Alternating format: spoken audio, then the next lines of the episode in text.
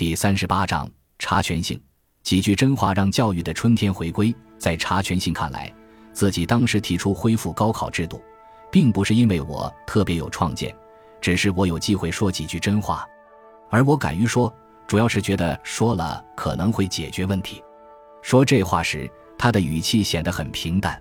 在参会前，我和大部分大学老师一样，对于大学招生现状是不满的。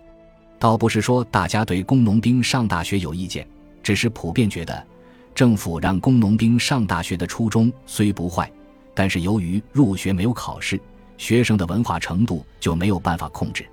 有的学生各个方面很强，有的又差得很。由于没有一个分类分级，同一班学生文化水平参差不齐。从一九七二年开始，武汉大学也招了几届学员，那时候。大学生中有程度好一点的，也有程度差一点的。因为当时还有一个口号叫做“不让一个阶级兄弟掉队”，所以一切教学都得就低不就高，所有的教学工作都是按照文化水平最差的学生来进行的。这样一来，教学水平根本没有办法保证，而且你没有办法控制，你不知道他什么会，什么不会。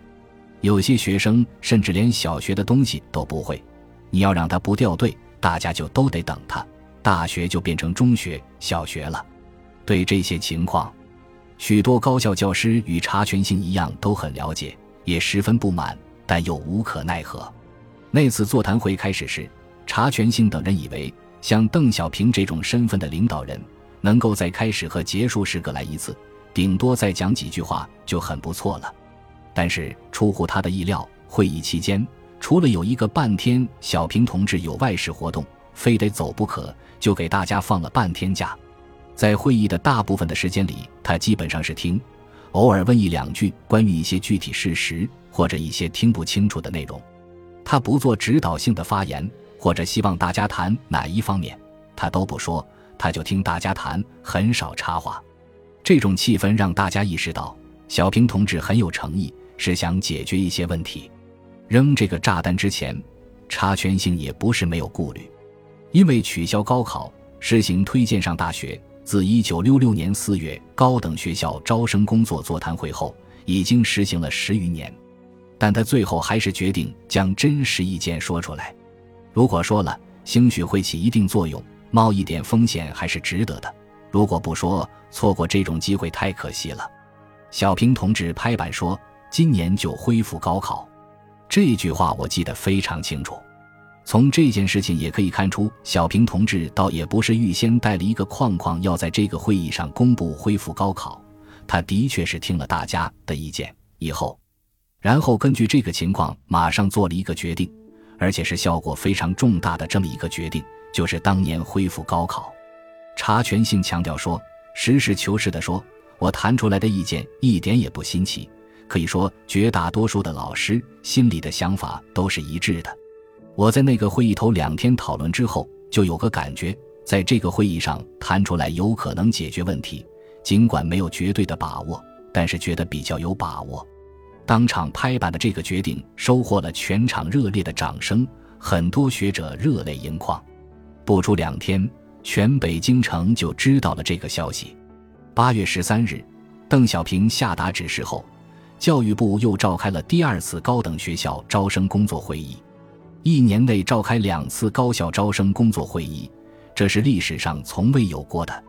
座谈会结束后，查全性回到学校，向学校传达了座谈会的情况，也向家人说了在会上发言的事。查全性一家五口人，夫人张婉慧是他的老同学，当时担任武大化学系教师，大儿子初中毕业后下农村三年。回城当工人五年，当时在武汉重型机床厂车间工作。女儿一九七六年高中毕业后下乡到湖北钟祥劳动，小儿子还在读初中。那时两个大孩子都在努力适应环境，响应上山下乡的号召，追求进步。虽然心里也想上大学，但当时大学招生的机会绝少轮到他们，所以他们没有想到自己的人生可能会发生重大改变。更没想到我个人会对这个事有什么影响。查全性的大儿子听了情况后，还曾担心地说：“假如再搞反右，你肯定就是头号大右派了。”但是，重大的转折终于真正发生了。当年十月十二日，国务院批转了教育部根据邓小平指示制定的《关于一九七七年高等学校招生工作的意见》。文件规定，废除推荐制度，恢复文化考试，择优录取。似乎恢复高考招生的一切枷锁都已解除，但这时突然有人提出：中国虽然是个考试大国。但积压了整整十一年的考生一起拥进考场，谁也没有组织过呀。首先需要一大笔经费，其次印考卷需要大量纸张啊。这两件事现在看来根本不可能成为问题，当时却是个大问题，全国上下一片穷。问题因此上交到了中央政治局会议讨论。讨论的结果是，中央决定，关于参加考试的经费问题就不要增加群众负担了。每个考生收五毛钱即可，其余由国家负担。因考卷为止，就先调用毛泽东选集第五卷的纸印考卷。关闭了十一年的考场再次敞开大门，一个可以通过公平竞争改变个人命运的时代回来了。一九七七年冬天，中华人民共和国举行了自成立以来唯一的一次冬季高考，五百七十万学生报了名。这些考生从山村。鱼乡、牧场、工厂、矿山、营房、课堂奔向考场，多少人的命运由此改变，中国的教育事业也迎来期待已久的春天。查全性的呼声有了回应，查全性的大儿子、女儿参加冬季高考，一个考上了武大物理系，一个考上了武大化学系。著名历史学家吴宇锦教授与他们同住一楼。有三个子女同时考上大学，捷报传来，张晚会在楼下见到吴教授，连连致贺：“恭喜，你们家连中三元。”吴宇锦也喜不自禁地说：“同喜，同喜，我们两家五星高照。”如今，当年参加高考的学生，许多已成为社会的精英和栋梁。查全性的大儿子、女儿大学毕业后，先后出国深造。获得美国博士学位，查全性生前说：“我那次发言也使我子女的人生发生了改变。”感谢您的收听，喜欢别忘了订阅加关注，主页有更多精彩内容。